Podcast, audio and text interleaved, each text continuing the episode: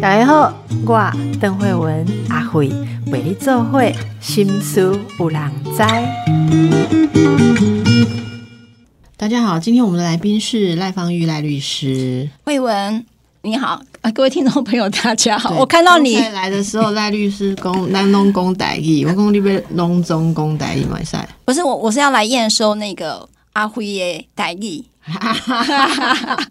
因为赖律师刚才讲的说，我还有去那个前东家补习，对哦补习去那个 我们之前一起主持节目的。哎、我以为你是为了否我们的电台而去学台语。我们的电台，否这个电台，对这个电台，呃，你的电台啦。那时候就是为了要来某这个哦，所以我没有误解就对了。对对，因为那时候一开始我来这边的时候，应该是呃哦，那时候还要报新闻跟气象。哦，真的，你会报你气象？气象有够难报哎、我那时候来的时候，那个哎，一阵想波豆专世改。波豆专世改，我一个礼拜有两天呐、然后就是红衣哥现在在在在讲的那个嘛啊嗯，啊，就是恋爱恋爱工哦，哎、什么卡努红胎啊，你比如说卡努台风啊，卡努风台红台不是对对对，哎，哦是诶诶，台湾西南边诶。阵风几级啊？吼，啊，即嘛海用偌济啊？吼，然后最后还要讲说，大概给你出国啊，爱给炸火山啊，吼，还要有温暖啦、哇然后那个验收的时候，老师还会讲说，你有没有打动人心？气象只是气象，还是你会觉得说报气象的时候，人家觉得被你的外套有包覆到这样？哦，老师很严格啦，吼。好，诶、这比重点。我我，可是我觉得要，也许就是在这个历程当中，我就觉得慧文多了一份更亲近。对我本来就很草根。好，来，我们来谈一件事情。来，赖芳玉律师最近很忙，其实你一直都很忙。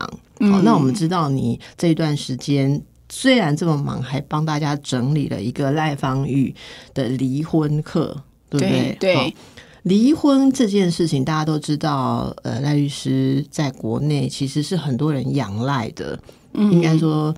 第一把交椅啊，那也得罪别的律师嘛？哎呦哎呦哎呦哎呦嘿但是是大家真的是有这样的想法嘛？哈，那呃，在这么多的工作当中，我觉得最不容易的是啊，我常常觉得像这样子非常高专业的，如果愿意把自己专业上面知道的东西，然后好好的整理，把它让大家都可以使用，我觉得真的是一个造福哈。因为大家都知道，你买一次课程的费用应该是不够去咨询一次，对，一个小时都不到不到，然后你却可以有很多的细节，然后还可以重复嘛。好，好，那我们今天就来聊一下，像这个嗯离婚的这些事情当中，我们整理了几个问题，今天帮听众朋友来问一问。那大家有兴趣的话，当然可以再去追踪赖律师之前做过很多的演说，好，还有包括这次的课程。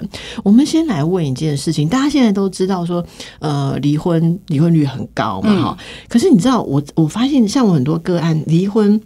都是呃胡乱打仗的那种方式哦，然后甚至很多人离婚是没有协议书的，哦，没有没有一个像样的协议书。哦这样懂哦，了。北公共嘞，哈或者说想要去办的时候，这个可能板去委哈建议他们说，柏林这种下怎样，还有这些文法都不对嗯哈，还掉字的那样的东西，所以我们就先来请教一下赖律师，离婚协议书有哪些重要的内容？好，如果你想要离婚，决定要离婚，那、大家如果不知道要不要离婚，拜托 review 一下我们的节目啊、有我我用各位跟我请订阅我们的 YouTube 跟 Podcast 心事无良斋，我们有很多心理师、心理专家跟大家聊怎么经营关系呀、关系经营不好的话，你可以怎么样跟对方来讨论，还有离婚的一些基本的法律，我们之前都有很多的集数，大家可以随时来复习哦。那今天特别，我们就接下来问一个之前比较没有谈过的离婚协议书要写些什么？嗯，好，呃，离婚它在这一阵子真的特别的需求量高哈。可呃，有一则新闻，你看到文具行离婚协议书写一个大大的海报贴在那里说，你家啦，你你文具行在那里，我的离婚协议书就放到那个。最大的那个地方、那个区域，它还有个指标，它已经多到已经需求量高这么多，这个有点超乎我意料之外了哈。是，那所以呃，在这里头，你知道离婚协议书，呃，会为你问说要写什么时候，你就会有一个想象，文具行有卖，对吧？第二个是网络上会有可以下载，可以下载摩根载，内政部刚边黄下载嘛，然然后还有版本 A、B、C 范本这样子。对对，好，所以我就想说，呃，这个资讯爆炸的过程当中，你要拿到一份离婚协议书是非常多元的。我我是先提醒有这件事，但是呢，那为什么他还会需要去找专业人士，或者是来听慧文所有的节目上可能协助大家的原因是他他其实是很个人化的，嗯嗯他没有办法让你呃完全的格式化，说一定要怎么样的一个公式。，OK，OK，这是一个大家一定要先打破的观点，不要拿那种东西就直接抄一抄。好、那原因是什么？就是离婚有几一些很多的细节，就光你要怎么开口，把协议书放到对面，放到你的先生或太太的前面，这件事情就可能不容易了，对吧？好，第二件事情是，呃，离婚协议书里头的内容，它有一些它会很呃，都是那种开放题，譬如说财产怎么约定，哈啊、孩子的监护权啊、你可以讲说侵权怎么约定，嗯，好。那你会想说这个两个这个个性不合，好，离婚的原因它也会很固定是个性不合。可是当然我相信很多人说我哪里个性个性不合，明明就是他外遇，所以有时候会在那里头就是调整了他的字眼。好，那原因是什么？原因没有别的，就是呃，我其实刚才跟慧文在讲，当然很多呃自媒体开始发达之后，很多人在这个呃自媒体里面就会开战啊，开战的时候说你是因为 A 原因，你没有说没有是 B 原因哈，或者你是离婚无效，因为你骗我哈，你跟我讲说是 C 原因，其实并不是。像我们之前有一个就是说，你当时说为了节税才要跟我离婚，后来我发现不是，你根本就是外遇跟别人再婚才跟我离婚，所以要跑出来打一个离婚无效。所以你看，它这么简单的字眼，其实它背后都蕴含着一个司法可能性的发展。是好，好，所以呢，呃，离婚呢，你在第一个刚刚我讲的观点的时候，就是你一定会回到你自己身上去讨论。第二件事情，离婚协议书有一个很重要的一个议题。你的问题不一定是呃别人的问题，不一定是你的问题，你的问题可能是你们两个之间有的问题。举例来讲，譬如说我们比较特别，我们没有生小孩，可是我们有毛小孩，你的离婚协议是绝对不会去解毛小孩怎么探视的问题，哎，可是常常出问题。这个常常出问题，对，对，因为一般的版本就不会写嘛，哈。但是毛小孩的医疗费很贵，谁来付？嗯，对不对？这个就是大家可能都没有想过的。那还有一个就是我的结婚照要不要销毁？哎，很特别，就是说，呃，其实有一些这种你们共同生活经验当中才明白，有一些事情具有特殊意义的，你在这里是会计较。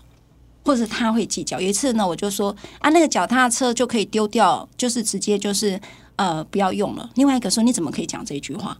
哇，你那时候第一次发现脚踏车啦、吹风机啦，我先跟各位讲，他们吵的架就是我刚才财产啊、监护权这边很大标的的东西，其实在协议当中好像大家已经有概念了。可是我可能对于那个刚才结婚照啦、那个窗帘啦，还有那张床啦，哈，到底要不要用？哈，光你然后或者是那个。呃，我刚才讲吹风机啦，哦，就是好像有特定的结婚的纪念品的东西，都往往会变成离婚协议书当中会被特别拿来讨论。好，啊，你没有写的时候，当你要搬家的时候，哇，侵占啦、窃盗啦，就跑出来了。因为之前不是也是有名人为了那个床垫的事情弄得非常轰轰烈烈。对对就是你刚刚讲到吹风机，我是很惊讶。后来仔细的想一想，现在的女生有些吹风机还真的是非常的昂贵，哦，真一组好几万的吹风机也有嘛，哦对不对？对对对，黑奈甘愿和你找别的杂货来用我的吹风机来吹野桃猫，就是这个感受。怎么可以吹它的狐狸毛？哎、没有，吹毛机是吹人的毛，怎么可以吹狐狸的毛？对啊，会有这种想法会吗？会会，嗯所以呢，呃，在我们做离婚协议的时候，我们就又有一个观点，就是你在协议当中的细节，你要细到什么程度？你细到什么程度，也意味着你你的协议书达成目的的可能性就越低了。可是哦它会越低哦，因为怎样？你知道，你只要一计较就。婚也结不下去，跟离婚一样，离不下去是一样。因为越计较越细的时候，你会发现这个离婚有点困难。所以律师有一个工作是要帮大家注意提醒，哎，这个东西你可能会在意，要写进去。可是也有一种呃反面的提醒是说，你写成这样会造成你离婚额外横生枝节。是的，是的。所以离婚协议书里头要注意的细节，呃，不是要写在白纸黑字，而是你要明白哪些要真的要放，哪些是可以落掉的。也就是说，我这举例很难呢、很难。可是，所以我有时候吼，我不是在讲呢，资深律师就是累积很多大家吵架的经验，供大家参考。你们有一种技巧的原则，可以在那个文字里面不讲到每一个具体的事项，但是可以 cover 一个原则，这样子对不对？对，或者说举例来讲，你八月二号如果不搬出去，里面的东西就视为遗弃物，所以那张床它如果没有八月二号没搬的，就当做你的了。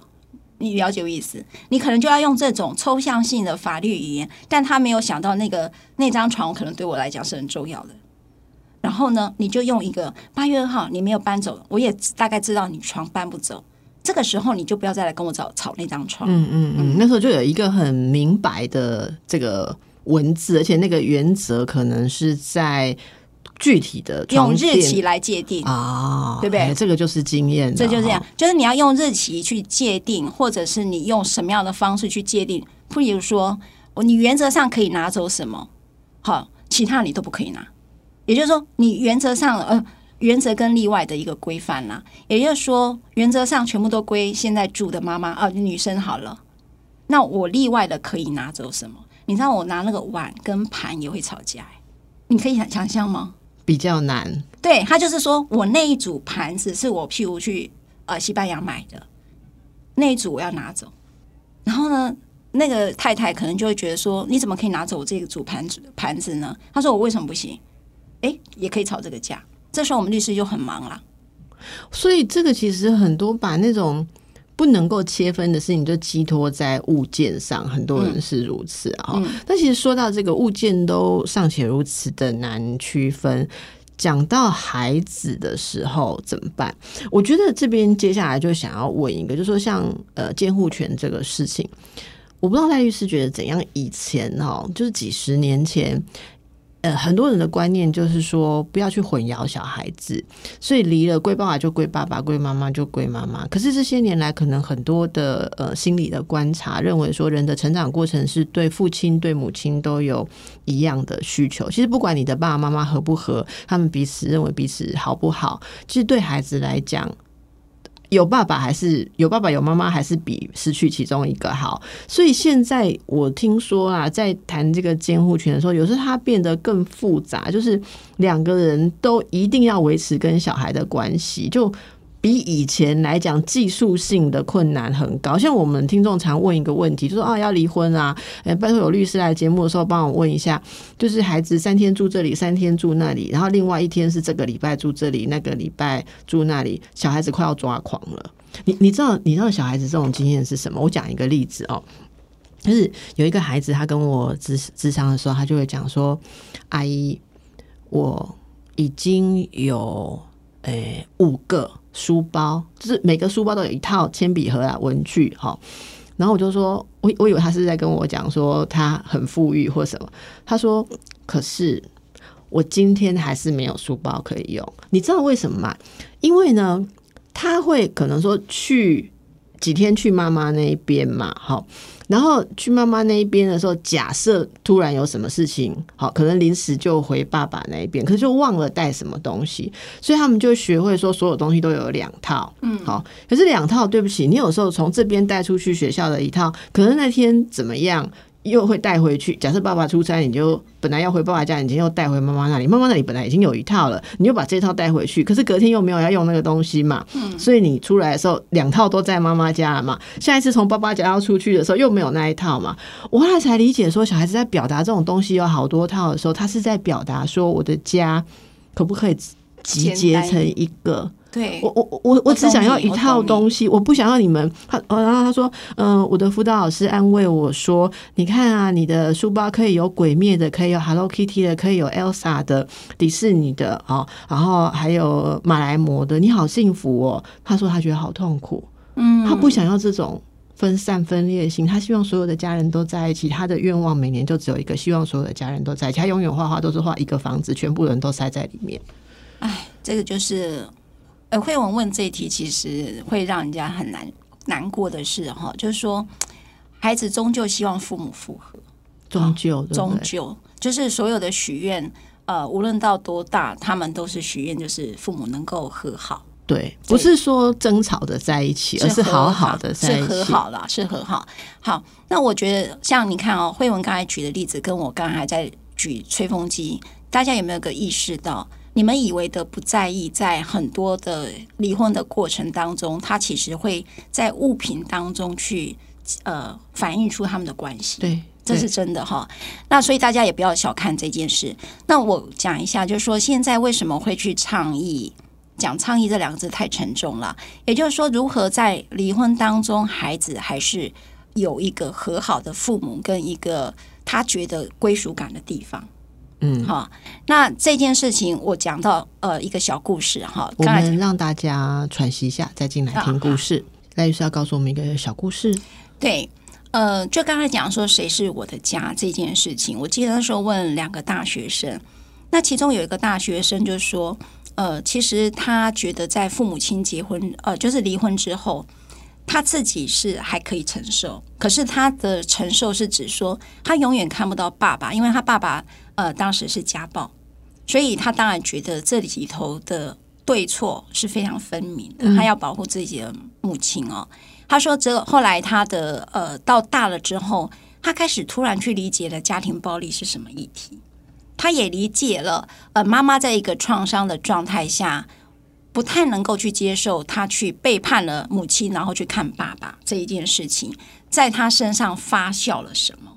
所以他开始到长大之后，才开始慢慢去跟他的呃这个跟他爸爸见面，但是他也可以跟他妈妈相处。可是他的哥哥就不是那么幸运，嗯，他的哥哥他最后就呃身心大概都承受不住，最后啊就休学，因为他对于因为是长子，所以他承受的压力最大，所以他并不知道怎么去处理他的身心状况。哈，好，那另外一个小孩是这样讲，他说。其实他高中就已经离家了，因为呢，他本来是跟着母亲，后来母亲有有男朋友，也在结婚，然后也生了孩子，因此他就去跟了爸爸。那爸爸也结婚，后来他突然不知道谁是他的家，他因此他国中应该讲国中他就搬出来，试图的搬出来，很多都这样，因为不知道他的归属，他的家在哪里。也就是说，他当然是希望父母亲能够呃幸福的，可是。但他自己在哪里？他是非常孤单的。那我说，那最后你的家在哪？他说，我的家后来是老师，因为他说在国中的时候，老师就特别照顾他，所以他所有的心事、心理上的父母就变成是老师了。所以我我不太知道怎么去，呃，我觉得这个议题是很大，就是我不太怎么去克服这件事情。是说，在离婚当中的父母，呃，夫妻两个，如果夫妻议题都是这么的焦灼跟冲突。你到底怎么期待他去当一个父母，而且是友善的？我经常在讲，我们现在一直在讲说友善父母。我其实没有那么阿 Q 的想，我觉得你可不可以当一个文明人就好？嗯，你只要能够在正常的状况下讲正常的话，不要酸来或冲突，或者是辱骂的，而是用一个文明。就好比说，今天我再怎么生气，我出去的时候。去超市买个东西也会说一声谢谢，你可不可以到到这样的一个呃文明的状态跟另外一个相处？我想这个已经是最基本的一个需一个要求了哈。那第二件事情是，现在不讲单亲爸爸，也不讲单亲妈妈，而是离婚是双亲，也就是我离了婚，但我的亲人、我的父母亲跟我的。啊，这个亲亲子关系还是在的，也就是说，我离婚但我双亲，我不会因为离婚而变单亲妈妈，呃，卖地瓜啦或者什么的。还有第二个就是离婚，它的呃现在的呃形态已经变比较多样了。我也其实有一个跟以前不一样的反省，这个反省是呃，我觉得担心我们直接会掉到一个弱势的想象。对，那我觉得某种弱势的想象会让。想要离婚而不敢离婚的人，会掉到一个很害怕的状态。是好，第二个会直接把自己放在一个呃，那是一个很脆弱的处境，然后会很担忧孩子他没有办法好好带，自己没有办法好好过日子。所以呢，有一些想象跟影射，在这个弱势的两个当中，他很快会跳到那个角色里。所以我觉得，呃，离婚但是双亲这件事情，不仅是啊让孩子有双亲，也让自己明白。我希望离婚之后，孩子的资源还是都有的，嗯并不会离婚而什么都没有。那有没有什么方式是可以在监护跟共同呃养育孩子的过程当中，哈，可以避免那种你你知道，大部分的人是合理的哦，可是有些人会耍贱招。嗯，好，或或者说，也许伴侣不会，前夫前妻不会，但他的家人呃摄入的时候，我我随便问几个，例如说，有人会想知道，那有没有办法在协议上面呃细节的讲哈？呃，我们双方共同监护啊，然后平常的居住是怎样？例如说，一周跟父亲住，一周跟母亲住，还是呃呃上学日跟父亲住好，然后周末假日呃呃母亲来探视啊，就是这些细节写完之后，是不是可以加一个说？但如果好，比方说，如果阿嬷哦持续的对孙对孩子灌输，诶妈妈不好，或者是造谣，呃母亲得拒绝。好，他们的方式就是很多人会问嘛，哈，我都说，哎、这你要去问律师。可是我们在职场当中听很多这种问题，好，他会说，呃，对我也知道要有双亲，就像你刚刚讲的，好，那他很 OK，可是有有人说前夫很是很 OK 啦，可是他很忙。好，然后他又交了女朋友，好，因为他们整个家族都觉得他是独子，他不能没有那个太太，好，没有完整的家庭，他们家族企业不好看，哈，所以他很认真在交女朋友嘛。那所谓小孩子去到他们那边的时候，都是爷爷奶奶在照顾，然后爷爷奶奶会洗脑小孩，好，所以他就说这个东西。那个协议里面有没有什么像你刚刚讲的规范吹风机跟床垫那种八月二号的那种漂亮的写法，可以让大家有一个防范？好，呃，亲爱的，我可以跟你提哈，我觉得也真的是很很真诚的跟听众分享一件事，我觉得你都可以写，可是这种白纸黑字真的是防君子，啊，真的，你你知道说要怎么举证，对不对？怎么举证，以及你怎么强制执行，对吧？就是说，不是打电话给赖律师就可以强制 强制执行，就是说，呃，协议书刚才我回头去回应刚才慧文，协议书有个关键题，就是你写了之后，我讲你必须要很冷静的去思考，它可不可以被强制执行？你可以写很多细节，哦。但是如果对方不履行的时候，请问在法律上的救济会是什么？怎么对，怎么定？认定？你怎么救济？这个才是关键点。好好，那所以刚才像慧文讲，我的譬如说跟啊呃，譬如跟爸爸住好了，就是孩子共同监护，主要照顾者是爸爸。我想慧文刚才举的是这个例子，那这个妈妈可能就有这个呃探视，可是她发现可能呃爸爸都完全都在外面，然后都在国外好了，那孩子都是爷爷奶奶，我可不可以打改定监护？嗯，这是一、一种情形。第二个就是，呃，我同意我的前夫来探视我的孩子，但是我有婆媳问题，这个婆婆绝对不能来看我的孩子，可不可以？有没有第二种？这也是很常见的。那第三种就是说，呃，在这个探视的过程当中，他如果有女朋友，绝对不能在旁边，这也是常常被拿来讨论的。也就是说，我呢不可以让我的孩子呃有另外一个妈妈，可能准妈妈在旁边哈。你连睡觉哈要过夜探视，对不对？你不能把我孩子跟着你的女朋友一起睡呀、或者你们不能带我的小孩一起去旅行，哦，对，或者是出国啊，好之类的。这个就有真的有点，就是以离婚后各自要展开新生活，这些条文真的有点不近人情了。哈对，，不近人情。然后，但是我刚才举那些例子是常见的，大家会想写百分之八十都想写。所以他们就坐在你面前说：“你一定要把这条写进去。”这样，但写进去，另外一个就不高兴了。他说：“这个是我的时间，你凭什么管我因为我觉得是这样啦。你你知道台湾人一般的想法是说，离婚之后什么两边结婚，他们想的不是爸爸跟妈妈，是爸爸家家跟妈妈妈家，家然后整边的家是是。那一个是共同来构这个音呐，好，然后是两边的墙啊，或者说两边可以跟这个孩子有多深的关系，他们没有在想那个爸爸跟妈妈，所以像刚刚那个那个故事里面，爷爷奶奶一定会想说，你管那么多，反正这些天就是归我们家的，我儿子不在有什么关系？好，就是我们男方的。可是事实上，我觉得对孩子的心理，或者说在运作的协定上，它的关键真的，我们还是要回到双亲，其实就是爸爸跟妈妈本人呐、好，其实周边是不一样。其实说到这个，那个赖律师应该也认识那个东部的秋分心理师嘛，啊秋分哈他们不是出了一个书嘛？然后我前一阵子才跟秋分录了，我们说，我他他说他发愿要来弄一个像新加坡的那个祖父母手册，啊，新加坡有那个，你当你的成年子女离婚，你作为祖父母那种惊吓，你知道，就像疾病手册下第一下，当你的成年子女告诉你要离婚，第一，你如何安抚自己的心情，然后你如何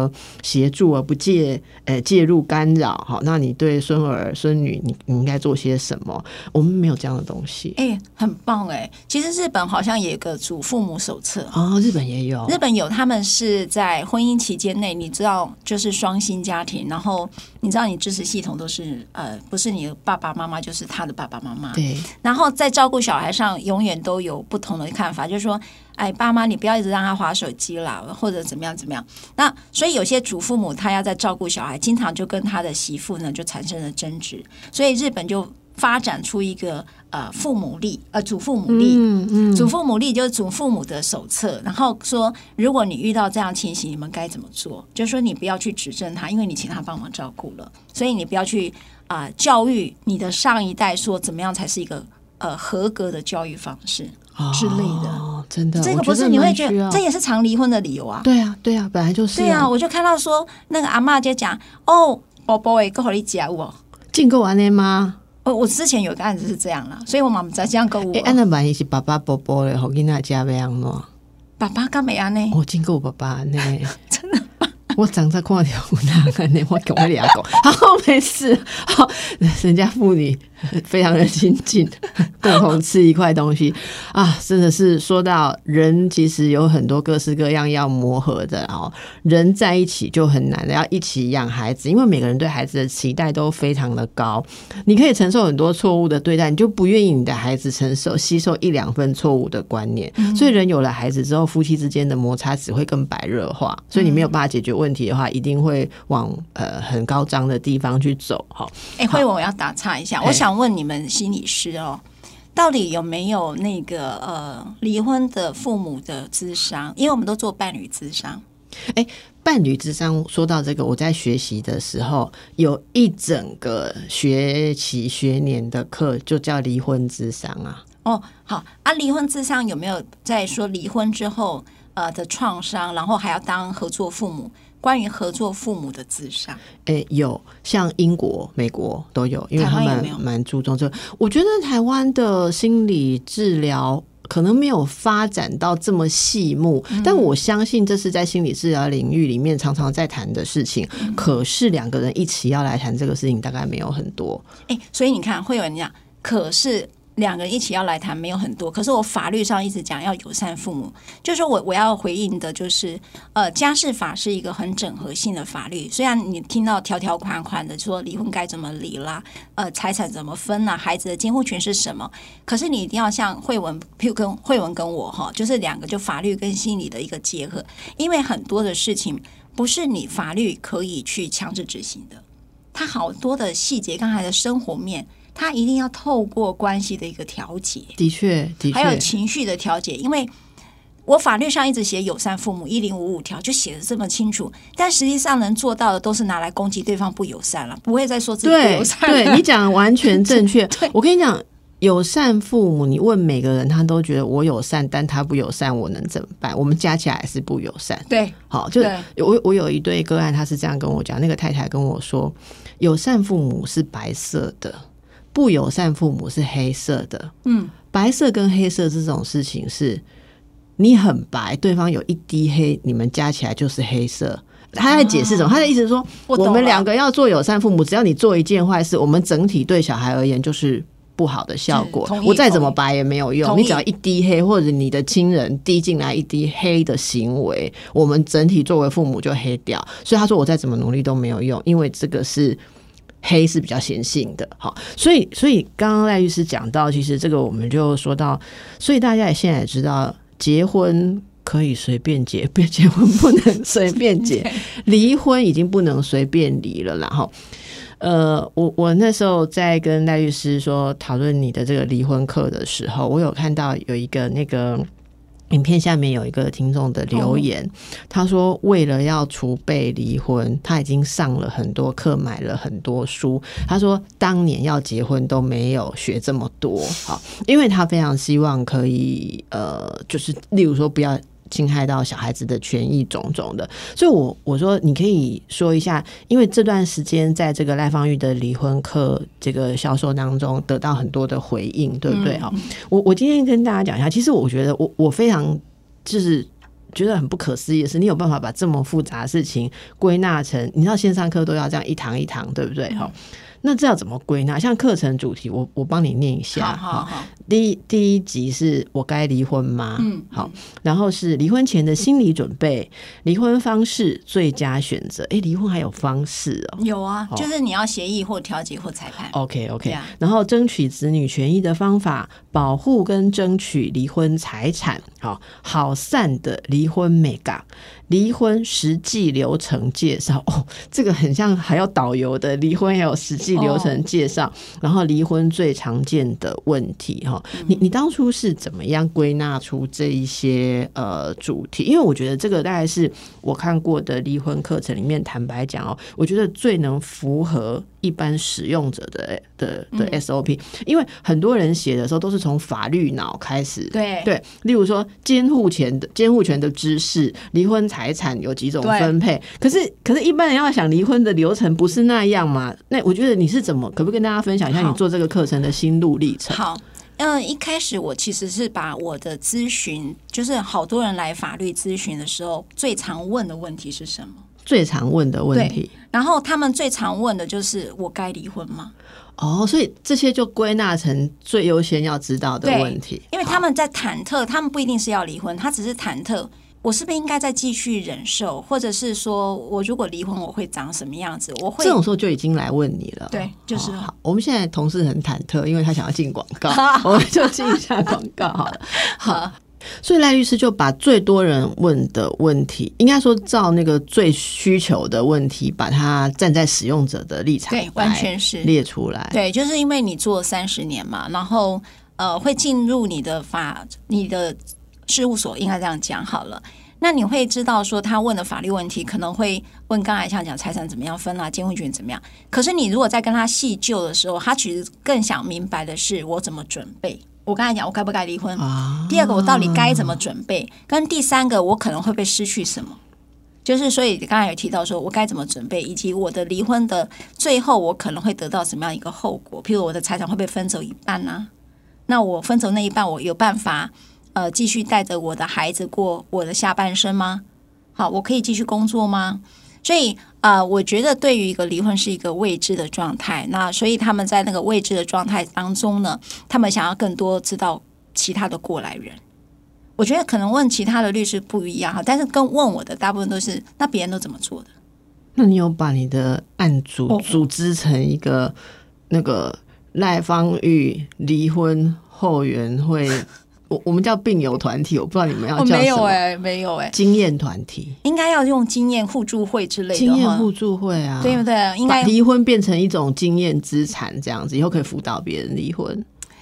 我我不太知道，因为其实哈，我先讲我真实的说法，就是说，其实我不太知道离婚已经可以在台湾这样子明白的说出来。其就是说，他的需求一直都在，但是呃，东方的思维当中就觉得，有一次监察院还说，台湾的离婚率这么高，应该要去好好的检讨我们的政策出了什么问题。就是说，离婚这件事情这么高，这件事情是国家安全议题啦。嗯，你可以理解这个感觉吗？不太认同。觉得蛮复杂啦。哦，蛮复杂说。好，那所以呃，但是我觉得他的需求都还是在。我就举个例子，就是说，呃，譬如说，当时我要开离婚课的时候，会有人说你感受什么？因为我老公就跟我提说，哎呀，你你已经被讲离婚律师了，你还要开课吗？就是意思说，离婚律师不一定是一个呃，好像是一个好的事。哎、我记得应该是富士电视台的日剧哈，在某一年，他说我有印象，好像二零零四还是二零零几年，有一出很有名的剧，就叫《离婚女律师》。哦，对对对，离婚女律师是不是天海佑希演？好像是是是，还是谁嘛？那你知道我看完那个剧之后开始很热血，他说你我老公叫我你不要再看这个，所以你那个离婚律师的那个名词，其实扣在你身上，人家会看到你觉得说你都劝人家离婚，对会不会会有一些碰到你就会离婚？就是有一次有啊，有一次那个我的朋友就说，哎，他就他其实是一个主管，女性主管，他说跟他助理讲说，哎，这个东西你拿去送给赖芳玉，然后那个你知道那个助理就一直眼汪汪的，玉的，譬如说是慧文看着他，他说老板，他说怎么了吗？他就眼泪。你婚姻出什么问题了吗？哦，所以才要找赖律师 这样子。对就那你你对于长期的这样子的连接，你的呃认同跟感受是什么？我我觉得有一件是说，可能我有一些职业病啦，哈。我觉得离婚有时候是，我我觉得是很，我常常讲说，哇，你离婚了，恭喜你，你因为这个鬼长呵后啊，在这里，然后又没有被怎么样，那就是真的是恭喜你啊，跟祝福你啊，哈。然后，但是被讲离婚的时候，我确实某种程度在开始挑战我在早期跟现在的思维的转换。那我就会回到自己的在设定，我只是一个协助在困境当中的人。对，那呃，其实离婚最终做决定的人生决定都还是他，我不应该让离婚两个字去附附加任何太多的呃正或负负的评价，你不应该去评价跟观点说哦，离婚两个字又是怎么样？因为这是每个人在人生进入婚姻也一样，都是他的选项，所以我们不需要带着观点跟评价来看离婚这两个字。我最后的理解就是这样。我觉得这真的是很不容易，因为其实这个课名，我觉得它非常的直接。对好，它就叫赖芳玉的离婚课。我不知道在过程当中，因为我们都做过线上课程，我觉得可能有些团队啊，有些人比较保守的，他我搞不好你中间有被建议过，应该要讲什么赖芳玉的什么好幸福课啊，幸福幸福婚姻啊。婚或者说婚姻好聚好散或什么，就会想一直想要把它转成圆。好对的，可是事实上，我跟你讲，所有的这种不贴切的转法，只会让真正在经历这些事情的人觉得说，原来我在经历一个事情是不能直接讲的，你知道吗？像我们以前，呃，好，我之前有写过一本书叫《婚内失恋》嘛，哦，对啊，那婚内失恋一开始人家就说，那书名要叫什么？我说叫婚内失恋啊，我就要讲婚姻里面的失恋啊。然后他们就说，对啊，你里面要讲婚内失恋，可是我们书名要讲一个找回爱的初衷。我说 no，我从头第一个字到第六万零九百九十九个字，我都没有要告诉大家找回初衷，我都是在告诉大家初衷会失去，所以我不要放一个骗人的。